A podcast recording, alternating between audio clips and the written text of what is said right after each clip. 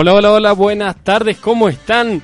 Estamos nuevamente en un programa de Radio Narvi, este programa realizado desde el Planetario Malargo, particularmente desde el área de políticas digitales y ciencia con la comunidad. Matías Olates, quien les habla, y del otro lado están ustedes, pero me refiero ahora del otro lado, del otro lado de este vidrio, está operando y también haciendo locución, Agustín Ollarse. Muy buenas tardes para todos, ¿cómo estamos en este caluroso miércoles? Afuera hace calor, pero acá está muchísimo peor, me parece. Sí, sí, está bastante Es pesado. un sauna. Sí, no sé, el sauna para qué. El sauna es para limpiarse la piel, eso. Es para más placer. Para más placer. para matar a Homero Simpson. Em, bueno, este es un programa especial porque el número de programa es un número primo. El número 23. Le encantan los números premios, ¿usted se da cuenta? Sí, no sé, son especiales, son menos que los, que los otros. Eh, estos son números santiagueños. Iba a hacer el mismo chiste, pero después dije, no, no. No da. Bueno, eh, este programa es especial porque es el último, el último programa de Radio Narvi. Le adelantamos el programa pasado que realmente no sabíamos si seguíamos o no. Y la verdad es que sí, seguimos. Así que hay que festejar. Ahí nos faltan los, los sonidos, ¿no? El uh, seguimos. Creo que próximamente, para Vamos la segunda las- temporada, porque va a haber segunda temporada, a menos que digan otra cosa, tenemos dos semanas para que nos digan no, pero hasta ahora tal vez consigamos sonidos. Nos vamos a dedicar este, estas dos semanas a conseguirlos. Sí, Ahí sí, vamos a tomarnos un descanso desde de esta primera temporada de Radio Narvi y volveríamos en principio el 8 de enero. Tenemos que ver si hacemos cambio de día u horario, pero hasta ahora volveríamos en esa fecha. Otro que también se va por un tiempo es el planetario, ¿no? ¿A dónde se va? Se, se queda, ¿no? Pero no tenemos atención al público. Estamos con...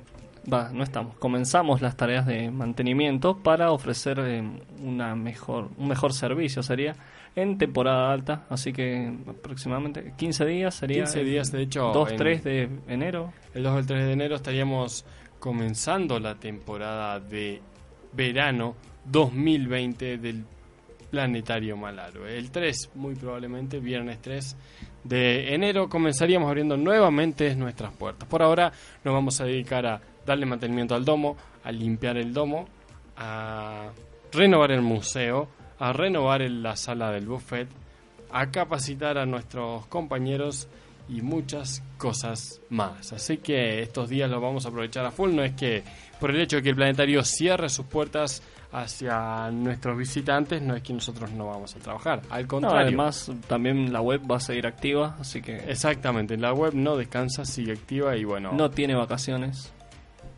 Eso- por ahora. Por ahora no, por ahora no.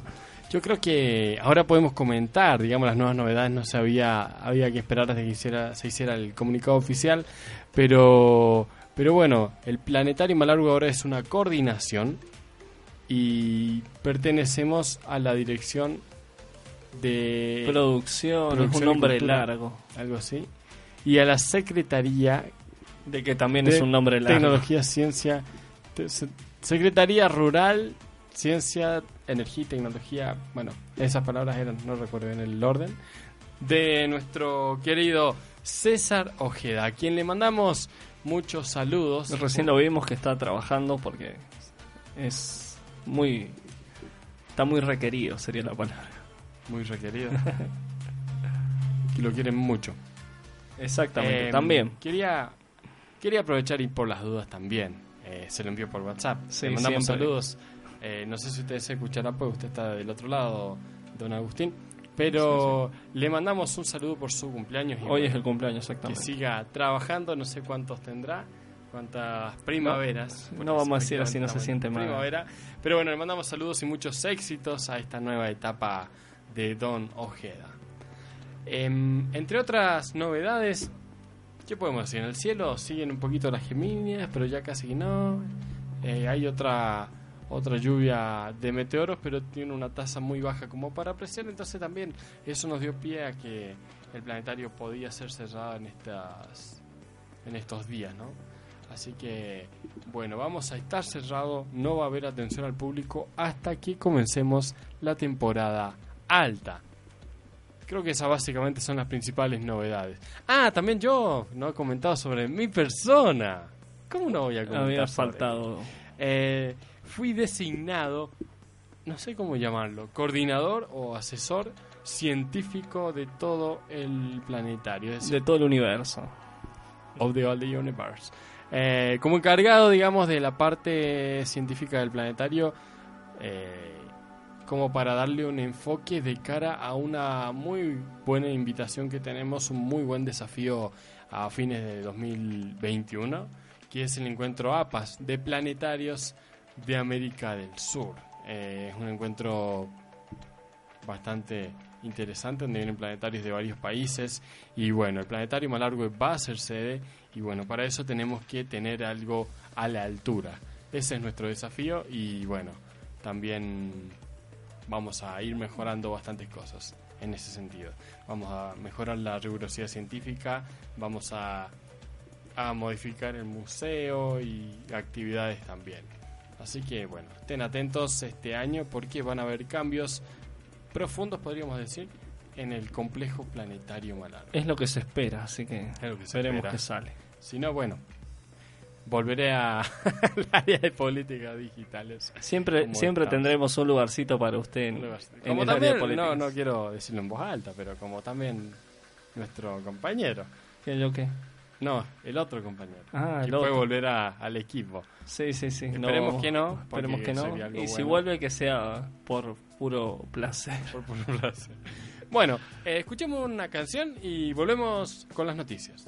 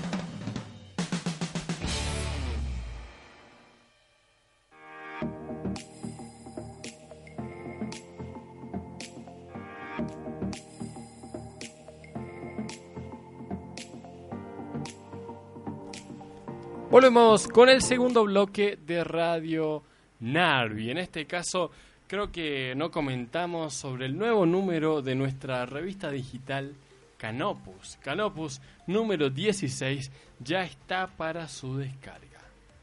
Esta revista, ¿cuántas páginas tenía? ¿62 particularmente? Sí, señor. una, una, página, una página, una revista que tiene bastante contenido, eh, contenido ambiental, contenido informática y un resumen de todas las noticias que han transcurrido en este mes. También le quiero mandar saludos a nuestra otra jefa, podemos decir que, La que tenemos jefe. Tenemos más jefes que, que alguien que tiene un Ajá. jefe. Siempre empleado, nunca jefe. Siempre empleado, que inempleado. Eh, a Pame, Pame Rodríguez, que bueno, la felicitamos, está ahora ella aquí en la, en la radio. Y bueno, eh, saludos para ella y que nos ha dado la oportunidad de seguir en esta segunda temporada que empezaremos en 2020. Una de las noticias es de lo que le comenté recién, de las Gemínidas. Esta lluvia de meteoros. ¿Qué lo que era un meteoro, don Ollarse? Eh, hoy siempre. ¿No se dice un conductor de un auto copado? No. No, no. Pero estuve cerca de hacer ese chiste. Si mal no recuerdo, porque fue hace varias semanas ya el curso de astronomía, Sí. que sigue, debemos destacarlo. Que No- sigue. no- de no hecho, mañana, mañana hay clase. Mañana vamos a ver todas las coordenadas, no algunas, pues son muchas, coordenadas de astronomía de posición y otra, una que otra cosita más ya de cara a empezar la última unidad que es redacción. Si mal no recuerdo, era un meteoro era cuando se desintegra en el- la atmósfera, el asteroide era cuando impactaba. Casi. No, el asteroide estaba afuera y el Sí. meteorito era el que impactaba. Exactamente. Nosotros Algo tenemos- aprendí, el curso sirve. Sí. Eh. Y de muy capo de ser el profe. bueno, y, y humilde. y humilde. El más humilde de todos. Ironía. Bueno, eh, la lluvia de meteoros efectivamente son eso, son partículas que se acercan a la Tierra y se queman en la atmósfera, nosotros las llamamos comúnmente estrellas fugaces. No tienen en lo absoluto nada que ver con las estrellas, pero bueno, eh, sí son fugaces, eso sí. Eso es porque la partícula se quema con la fricción generada a- debido a la velocidad que tiene al chocar con la atmósfera. Eh, las Gemínidas, o las lluvias en general de meteoros, tienen su nombre debido a la parte del cielo donde parece que salen. Géminis viene de Gemini, no Géminis. Géminis es el nombre del signo del zodiaco, cosa que no es relevante en lo absoluto en la astronomía. Y sí, Gemini, que es la constelación, que está sobre la eclíptica. Es sin eso- ¿no es cierto? Sin ese, exactamente. Em, Lo he escrito mal toda mi vida. esta, esta constelación está cerca de Orión, está cerca de las Tres Marías y pareciera que de ahí salen las estrellas fugaces. Particularmente las Gemínidas es de las que tienen mayor actividad de todo el año, con un máximo registrado de unos 160 meteoros por hora. Particularmente en estas, eh, en, esta, en este año diría yo, eh, la Luna estuvo justo en Géminis, en el máximo, es decir, que nos encandiló todo y la tasa de meteoros visibles pasó de 120 a 20 prácticamente, es decir, que pasó a una lluvia normal, podríamos decir, o baja de meteoros. Lo interesante de esta, quería comentar algunos datos nada más de la Géminis, una cosa interesante que es la única lluvia de meteoros que es debido a un asteroide y no un cometa. Las lluvias de meteoros se generan gracias a los cometas. Los cometas es como un asteroide, pero tiene muchos elementos volátiles, es decir, que con respecto a este cuerpo, que también orbita el Sol como los planetas, pero con una órbita mucho más elíptica o hasta hiperbólica a veces, em, se acerca al Sol y se empieza a calentar y bueno, se empieza a a desprender gases y pedacitos del mismo cuerpo. Eso genera la cola del cometa cuando la ilumina el sol. Vale destacar que bueno, un cometa tiene dos colas, uno va en contra del viento solar y otro en contra de la trayectoria. Pero bueno, eso son detalles. La cosa es que el cometa tiene que tienen órbitas tienen la misma órbita aproximadamente, entonces va llenando toda esa órbita de su recorrido de basurita.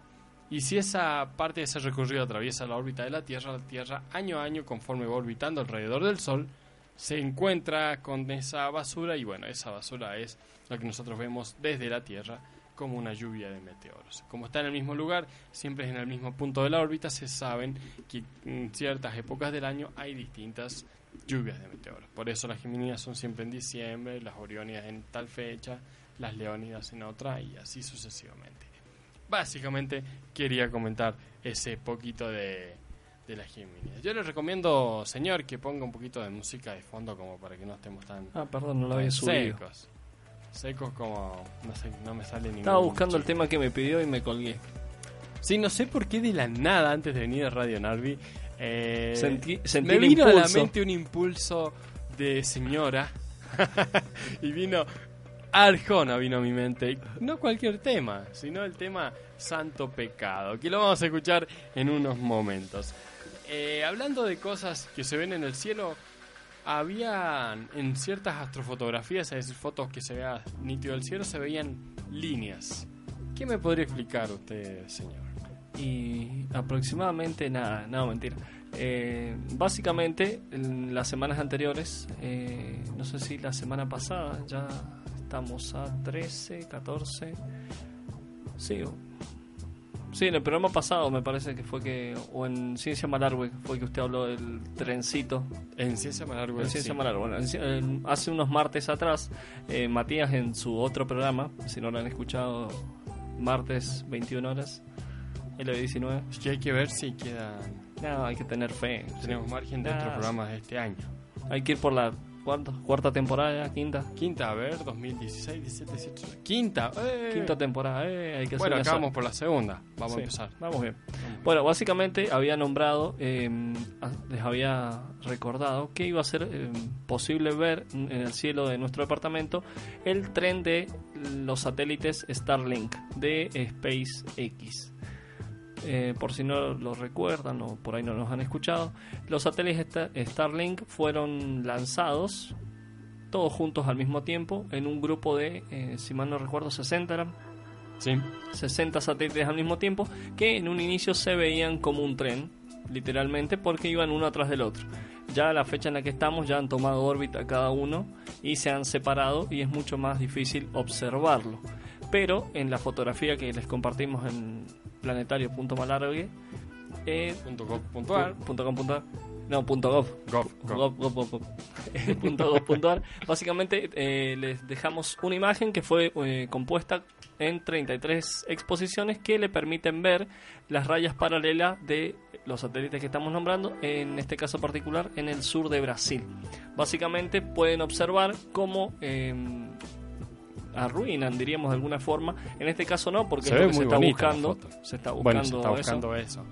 Pero básicamente a futuro, que es lo que siempre marcamos, eh, estaremos perdiendo la oportunidad de observar el cielo como realmente es, debido a la gran cantidad de satélites que se encuentran y que se van a encontrar a futuro en el cielo nocturno.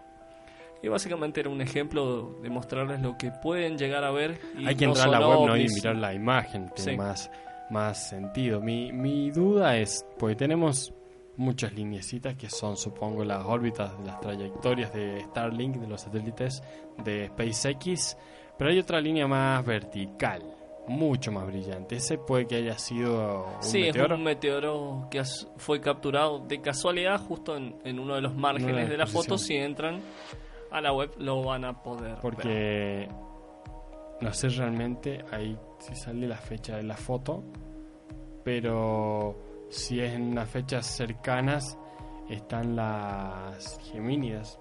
Puede que quizás el 10 de diciembre, ahí está. Eh, que sea una de esas. Pero bueno, es una imagen bastante bonita de un campo de girasoles con un cielo que se ve muy nítido, la Vía Láctea y en el medio un par de rayas que bueno, son los satélites de Starlink. Hemos hablado bastante de Starlink en estos últimos Sí. programas y demás. Vale destacar que se van a enviar unos 7000 más. Se escuchó un ruido afuera, no sé si se cayó un árbol o algo así, pero bueno. No, puede ser algo que haya golpeado en, en el vidrio. Otra noticia contraria, diríamos, eh, porque ahora vamos a tener miles de satélites. estaba en un grupo de astronomía debatiendo. Va, yo puse algo y, y me fui al grupo y empezó abajo el debate. Pero entre todos los datos que dijeron, no sé si datos porque son simplemente posteos de comentarios de Facebook sin su referencia correspondiente, pero una de las personas dijo que hasta ahora se habían enviado alrededor de 28.000 satélites. Yo no estoy muy de acuerdo con ese número, lo veo muy grande, Sí, pero que sí. sé que 3.000 hay funcionales, también datos no completamente eh, fiable, debería haber alguna base de datos de satélites, pero sí, no sé, 10.000 se hayan enviado, varios de la mayoría de ellos basura espacial. Sí, en realidad, eh, si vamos a lo que es, yo creo que en realidad hay muchos que salieron fuera del planeta, así que no están orbitando. No sé si cuenta marcarlos como basura espacial o no, pero ah, también hubieron muchas pruebas que salieron mal y, y quedaron bollando y se destruyeron en la atmósfera y quedaron justamente como basura espacial. Así el que tema es que la basura espacial está empezando a ser un problema cada vez más grande, más peligro para los astronautas cuando hacen las caminatas espaciales. Vale destacar un paréntesis que una caminata espacial es salir afuera al espacio. No es que caminan o algo así, flotan, están en el espacio. Pero hay algo bueno. Clear Space 1.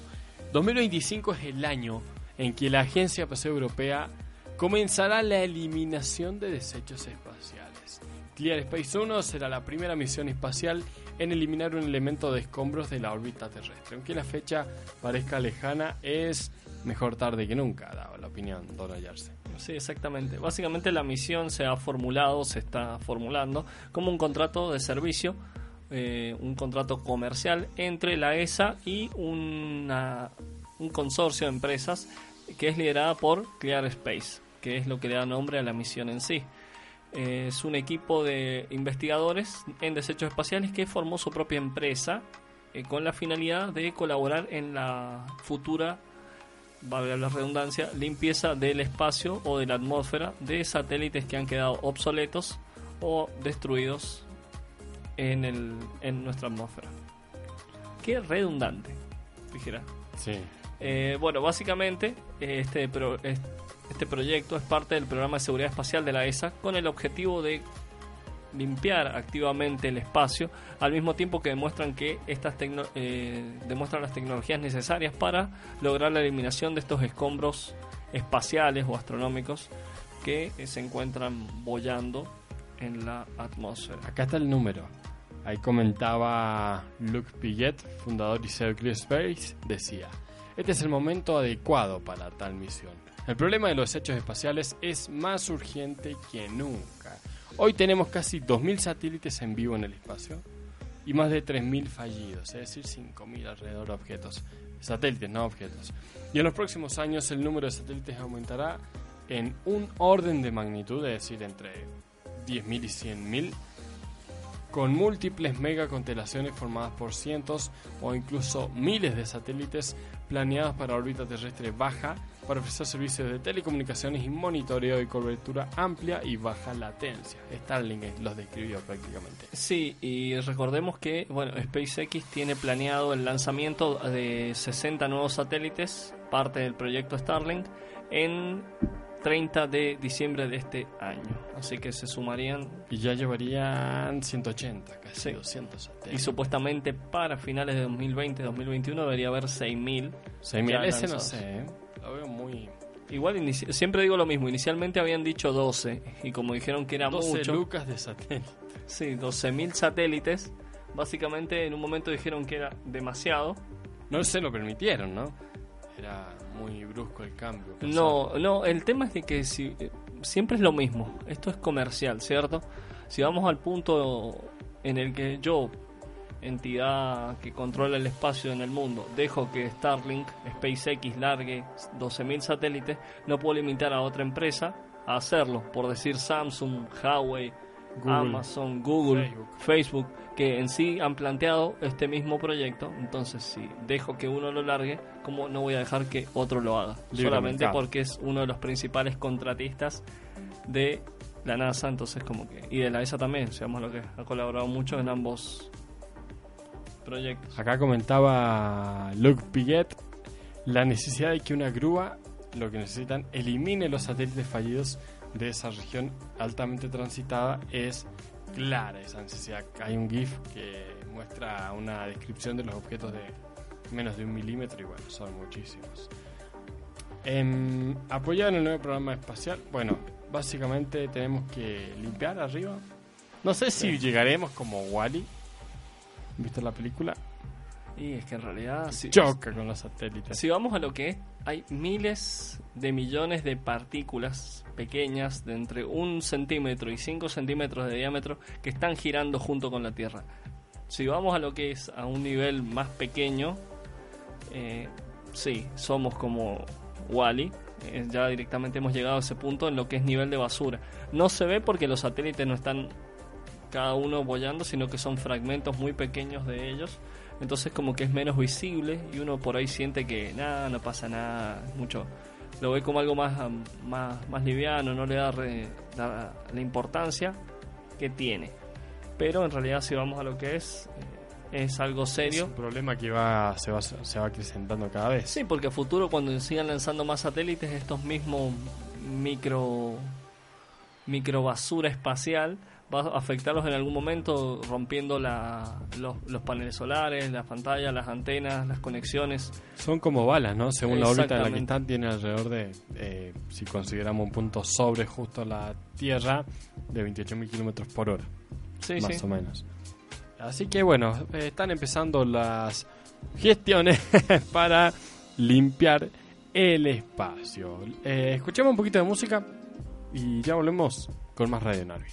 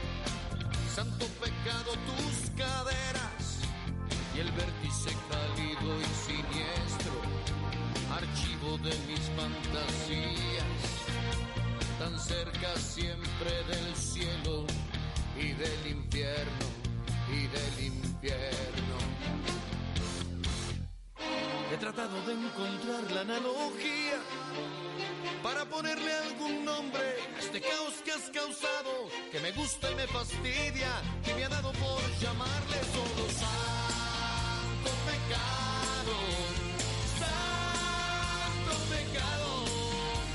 Y me das una razón para estar vivo, porque después das dos para estar muerto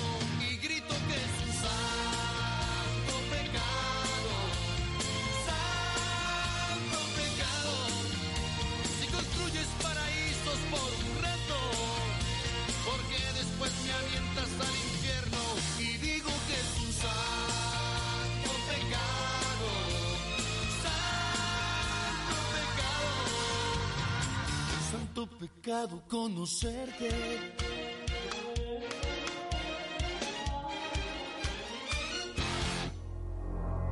Hoy sumo sueños a mis dudas.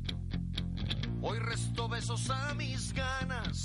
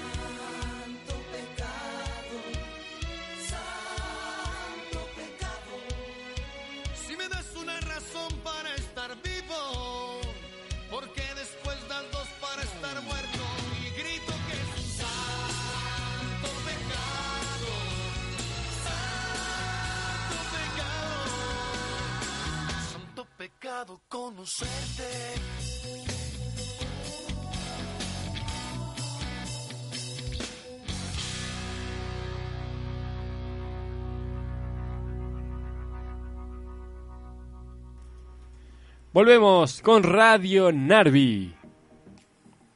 ¿O no? Sí. Ah, Sí, re sí. Se quedaban callados. Em, hay un video muy bonito que e interesante que Don Agustín Azúcar. Todos estos son todos, ¿no? Sí. No, uno de los artículos es mío. Bueno, que he estado, he estado más ocupado. Estaba en reunión, estaba trabajando. Sí. Y tengo un sueño, unas ojeras, pero eso no es tanto, bueno, es por el trabajo, pero también por la facultad. Sí. Yo le he dicho que el estudio lo está consumiendo, pero usted no me cree. Me chupa como, como la inflación al sueldo. Bueno, eh, aprobé, sí, sí, veamos la buena. No conforme yo con el resultado, pero aprobé. Que una menos o una más, como sea optimista o no. Bueno, eh, hace un tiempo les comentamos sobre un gran fallo. De hecho, yo casi subo un nuevo artículo esta mañana, pero no me dio el tiempo. De Starship MK1, una nave de SpaceX que falló porque le hicieron una prueba de presión.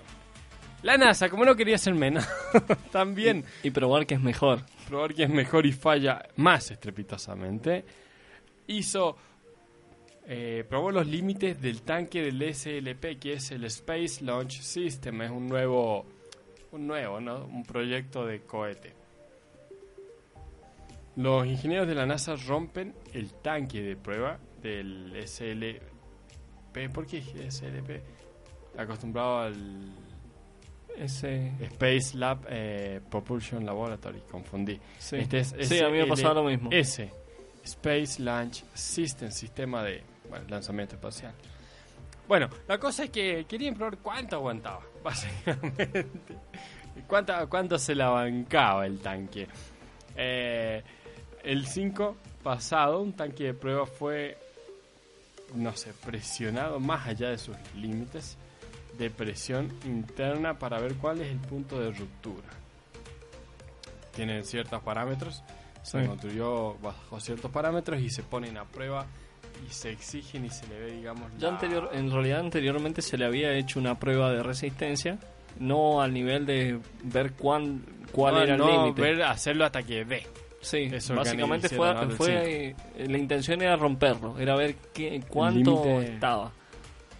Y acá, según los datos, soportó el dos- más del 260% de las cargas de vuelos esperadas durante 5 horas antes que los ingenieros de- detectaran un punto de pandeo y, se rompió. De hecho, explotó Sí. el tanque.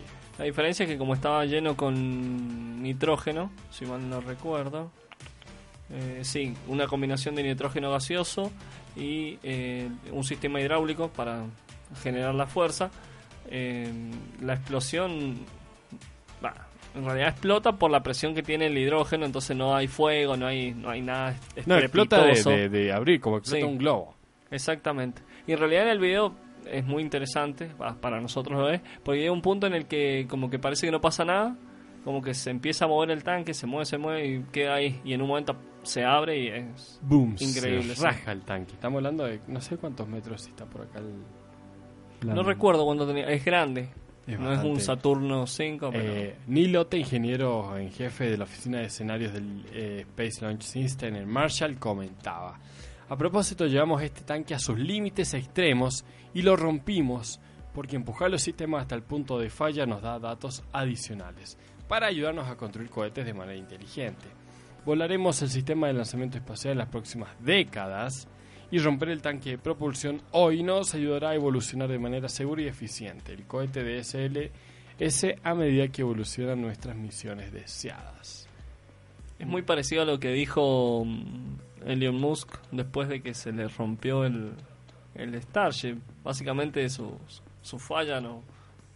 Era nos invita. sí, sí, nos si hace tenían un vuelo programado y, y lo habían cancelado previamente a hacer esa prueba de presión.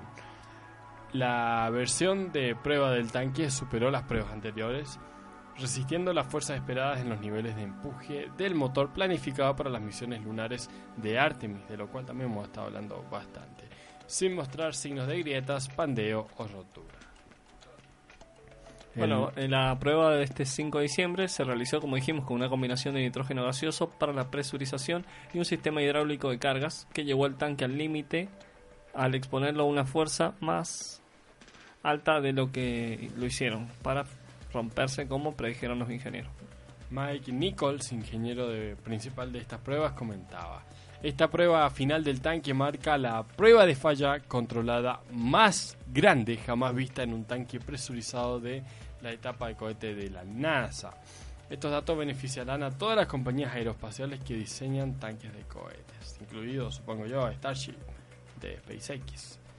Para todas las pruebas, los ingenieros de la NASA y Boeing simula eh, Boeing es la empresa esta eh, aeroespacial privada que tienen los aviones Boeing, simularon las tensiones de despegue y vuelo en una versión de prueba del tanque de hidrógeno líquido del sistema de lanzamiento espacial, que es estructuralmente idéntico al tanque de vuelo.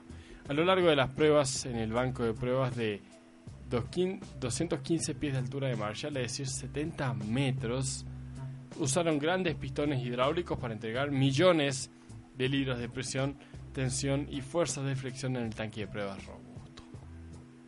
Fueron bastante brutitos. Sí, sí pues, hay que llevarlo al 260%. ¿eh?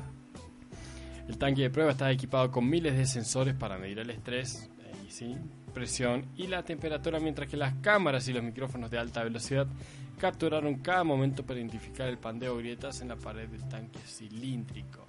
El video se ve desde abajo y es bastante interesante, ¿no? Como dije, para nosotros no fue muy, muy interesante. Sí. Sí, mide 70 metros el cohete. Porque acá dicen que los equipos de Mitchell están concluyendo las, las pruebas funcionales de la etapa central del SLC ensamblada para la misión Artemis 1 y ya están construyendo la etapa central para la misión Artemis 2. Esta etapa central tiene 70 metros de altura, es la etapa de cohete más grande y compleja que la NASA ha construido desde las etapas del Saturno 5 que impulsaron las misiones Apolo a la Luna. Así que estamos hablando de un cohete casi sin precedentes. No sé si nuestro colaborador o ex colaborador de la Agencia Europea nos había hablado de la inversión, en este caso que llevaban los 30 mil millones de dólares. Una cosa de mucha, mucha plata. Recordemos, no sé, la CONEA, la NASA Argentina, por año tiene 100 millones de dólares. Un vuelto. La los, NASA, los tornillos del. del la NASA tiene 20 mil millones, es lo que gasta la NASA en un año y medio, es una bestialidad. Por eso, es lo que nosotros gastamos en. ¿Cuántos sueldos míos eran? Nada que era sacar. No no, quiere saberlo. no. No, no, es muy triste. Parece que, ¿qué me podría comentar usted, señor, que está muy callado en este programa? Ah, Em, no, no. Es que soy tímido. Con SpaceX hay un nuevo lanzamiento. Sí, básicamente el... Ahí se me fue, perdón. Se me corrió el- la fecha. El lunes, básicamente, eh, SpaceX lanzó su ya famoso cohete Falcon 9 con un satélite, va, en realidad son dos satélites pero que trabajan juntos, con, que es una sigla, es JCSat eh, 18 y el CASIF 1. Básicamente este lanzamiento, más allá de que SpaceX hace continuamente lanzamientos, es muy importante porque es el número 77 para el Falcon 9, eh, llevando, transportando, ¿cómo sería? Satélites comerciales Es dentro el de la Falcon 9, digamos, el cohete que se reutiliza, por eso son tan baratos, entre muchas comillas, los lanzamientos al espacio. Sí, bueno, básicamente esta misión, como dijo Matías, es, uno, es un cohete reutilizable. Representó el cambio más rápido entre lanzamientos en cualquier plataforma de lanzamiento hasta ahora de SpaceX, ya que el anterior había sido de 12 días de diferencia y esta fue de 11. Así que el último el o sea, la, lanzamiento la anterior... esta, la transferencia es el tiempo que pasa entre un lanzamiento y otro. Exactamente. Básicamente el, el anterior fue el 5 de diciembre y 11 días después se lanzó nuevamente. Entonces ah, sería que batió un récord o hizo una marca dentro de lo que serían los lanzamientos del Falcon 9. En la madrugada del 13 de diciembre, el Falcon 9 fue desplegado y elevado verticalmente de la plataforma de lanzamiento del SLC-40. Después de cargar combustible y el rápido arranque de motor, SpaceX confirmó una prueba exitosa más tarde en el día. De hecho, hay fotos muy, muy bonitas. ¿Qué llevaba este cohete? Eh, era un satélite de comunicaciones, como ya dije, el JCSat-18, ¿Sí? que eh, y el Cafifs, Casifis, no sé cómo se pronuncia, uno, que son de dos compañías diferentes. Una, Sky Perfect JSat Corporation y el Cafisit Broadband Satellite. Básicamente son satélites de comunicaciones que entre ambos dos dividieron los costos de, de los gastos de De envío. dijera. Eso, o sea, nosotros hacemos eso en Mercado Libre. Sí, de construcción y lanzamiento. Entonces eh, generó un ahorro para ambas compañías y permitió también probar el Falcon 9. La carga útil de JCSat 18 presenta vigas convencionales y un spot de Q-Band que proporcionará conectividad telefónica y de banda ancha internet al norte y sureste de Asia, el Pacífico Norte y partes del sur de Alaska. Y la carga útil del Pacific 1 representa 56 haces estrechos de K-Band que proporcionarán internet de banda ancha al sudeste asiático, incluyendo a Nueva Zelanda. No sé por qué lo aclara si eso es parte del sudeste asiático. Según la Es que compañía, en realidad creería que es porque Nueva Zelanda es más de Oceanía, sí. Puede ser, sí. Según la compañía, casi todos los haces, los 56 haces han sido reservados por los clientes. La carga útil traerá conectividad de alta velocidad a la región con una latencia de 500, alrededor de 500 milisegundos y una capacidad general del sistema de 6 gigabits. Puede transmitir. No sé, 60. 60 gigabytes. gigabits. Bits. Lo Eh, mismo que tenemos nosotros en Internet. Sí. Sí, sí. Porque el gigabit no es lo mismo que el gigabyte, sino que es 8 veces menos que el gigabyte. Pero se utilizan estas unidades generalmente en las tasas de transferencia de, de Internet. La masa total satélite es casi de 7.000 kilos en el extremo superior de las capacidades del GTO del Falcon 9. Es donde está.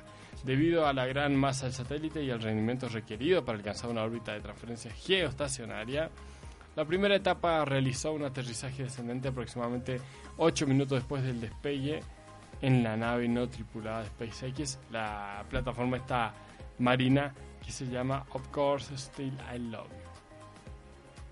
Eso más raro para poner nombre. Es que en realidad es como un... Sí, bueno, también hay un pequeño video eh, desde...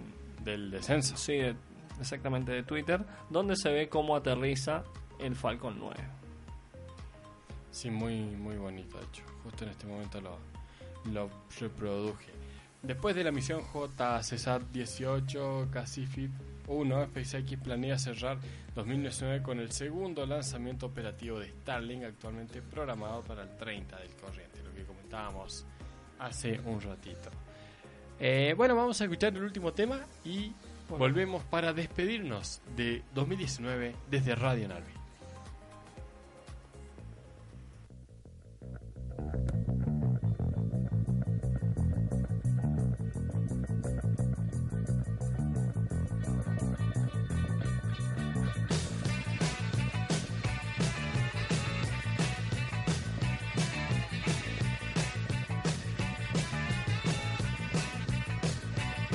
Mujer,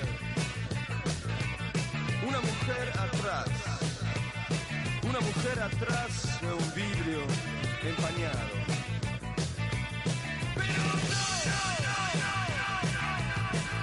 Mejor no hablar de ciertas cosas.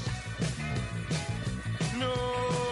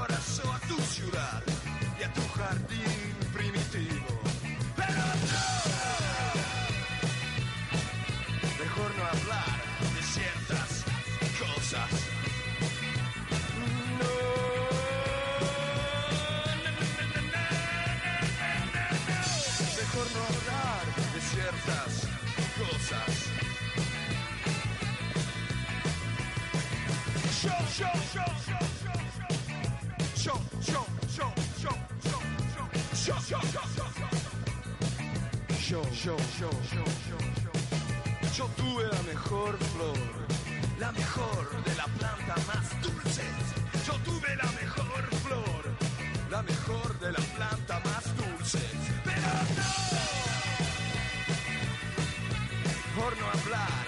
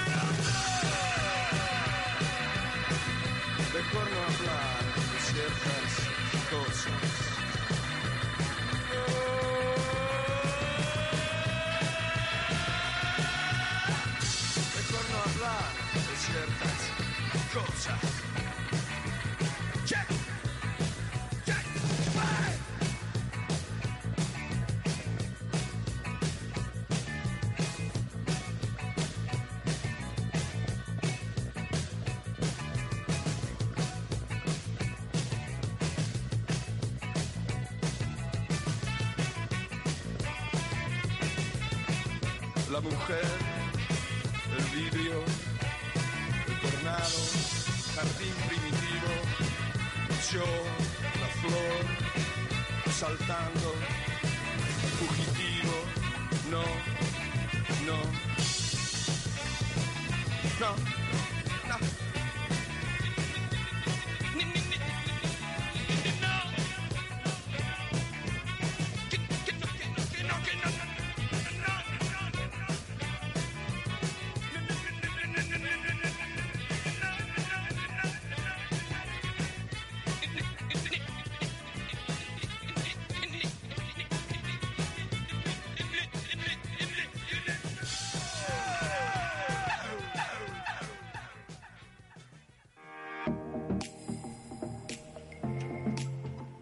Mejor no hablar de ciertas cosas. Volvemos con el último bloque de Radio Narvi. Y no es el último bloque de este programa. Es el último programa del año. El último bloque del último programa del año. Pero Así no. emocionados sonamos. No, no, no, no. No terminamos con Radio Narvi. Porque tenemos otro año por delante. Yo le quiero agradecer mucho a Julia Navarro porque realmente accedió a permitir que dos. ¿Cómo se le dice? Neófitos. Neófitos, esa era la palabra. Neófitos en, en el tema se metieron a hablar de ciencia en, en una radio, en una FM. Y bueno, también a Pame, que está, digamos, ahora de que cara al confía futuro. de nuevo Confía. en dos neófitos. Porque realmente seguimos siendo neófitos. Pasamos de ser neo-neófitos a neófitos, quizá, podemos decir. Eh, bueno, también a- al planetario, claramente, a la gente actual del planetario. Y, ¿y por qué no a César? Principalmente a. César, sí. Principalmente que fue a César, nuestro que operador inicial. Sí, y fue él que el que diseñó este programa. Nosotros lo llevamos a cabo, pero bueno. Podemos decir que el secretario principal, diría yo, ¿no? Nos produjo el programa. Nos y nos, nos controlaba el volumen, eso, lo teníamos ahí de, de Jaime. De Che Pibe. Bueno, eh, no sé si lo estará escuchando, espero que Sí, no. Te va a llegar un audio. Ya si me va a llegar un audio si me estaba escuchando. Queríamos terminar con una noticia bastante interesante que empezamos en, en julio, julio de este año, sobre un concurso. De hecho, lo lanzamos, tuvimos un par de propuestas acá en el planetario, pero era de nombrar a un exoplaneta. Habían 110 países Y Con Unión 110 Astronómica conjuntos buscó de exoplanetas y ciento- estrellas. ajá, exactamente, 110 sistemas estelares con un exoplaneta, una estrella, un planeta. Y 780.000 personas participaron para nombrar algún eh, exoplaneta. Cada país tenía un- uno, digamos, para elegir y se hacían concursos como, va, se le daba acá, en este caso, en Argentina, la Unión Astronómica y la Unión Argentina. ¿Cómo se llama la Argentina? La Unión. Bueno, Astronómica Argentina. Sí. Eh, Ah, bueno, verdad, no me sale el nombre. concurso, eh, nombra sí. Exomundos y, y bueno, eh, yo recuerdo que está en el artículo que uno puso, podría llamarse Román Riquelme. ¿Por qué? ¿Cómo le voy a decir que no es Román? No, eh, bueno, la Unión Astronómica Internacional, el Nodo Nacional Argentino Eso. para la difusión de la astronomía, el NOC, ahí está. Eh, la misión de nombrar al exoplaneta HD 48265b y su estrella anfitriona, claramente, si fue al curso de astronomía, sabrá que se llama HD 48256. El B es porque se refiere al planeta en cuestión. B, B larga en minúscula. Bueno, el tema es que pasó el concurso y demás. La parte de selección creo que empezó en octubre y noviembre. Y bueno, se, se, eh, finalmente quedó un nombre. Este concurso se hizo debido al centésimo aniversario de la creación de la Unión Astronómica Internacional. Tuvo mucha participación y bueno, ¿cómo se llama el planeta y la estrella?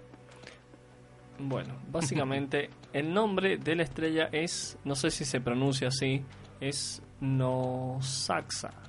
Nosax. Nosac, Nosaxa. Nosaxa. Y el nombre del exoplaneta es Naka Nakaya. Nakaya. Digo que no sé cómo se pronuncia por el hecho de que los nombres fueron propuestos por un docente llamado Abel Salteño, que es miembro de la comunidad Mocoy en la comunidad El Pastoril Chaco. Básicamente él es un profesor bilingüe intercultural que trabaja en el Centro de Estudios Superiores Bilingües Interculturales Mocoy de su comunidad y en terciarios de la ciudad de Villa Ángela y Coronel Dugrait. Es un profesor de cultura y lenguas originaria, cosmovisión, entre otras materias, en profesorados bilingües y no bilingües. Básicamente pertenece al pueblo originario del norte de nuestro país, la comunidad Mocoit, Mocuit, no sé cómo es la pronunciación, está muy emparentada, podríamos decirlo de alguna forma, con la comunidad Cuom en la zona del Chaco y Formosa. Muy bien. Yo no lo conocía, ¿qué le voy a decir?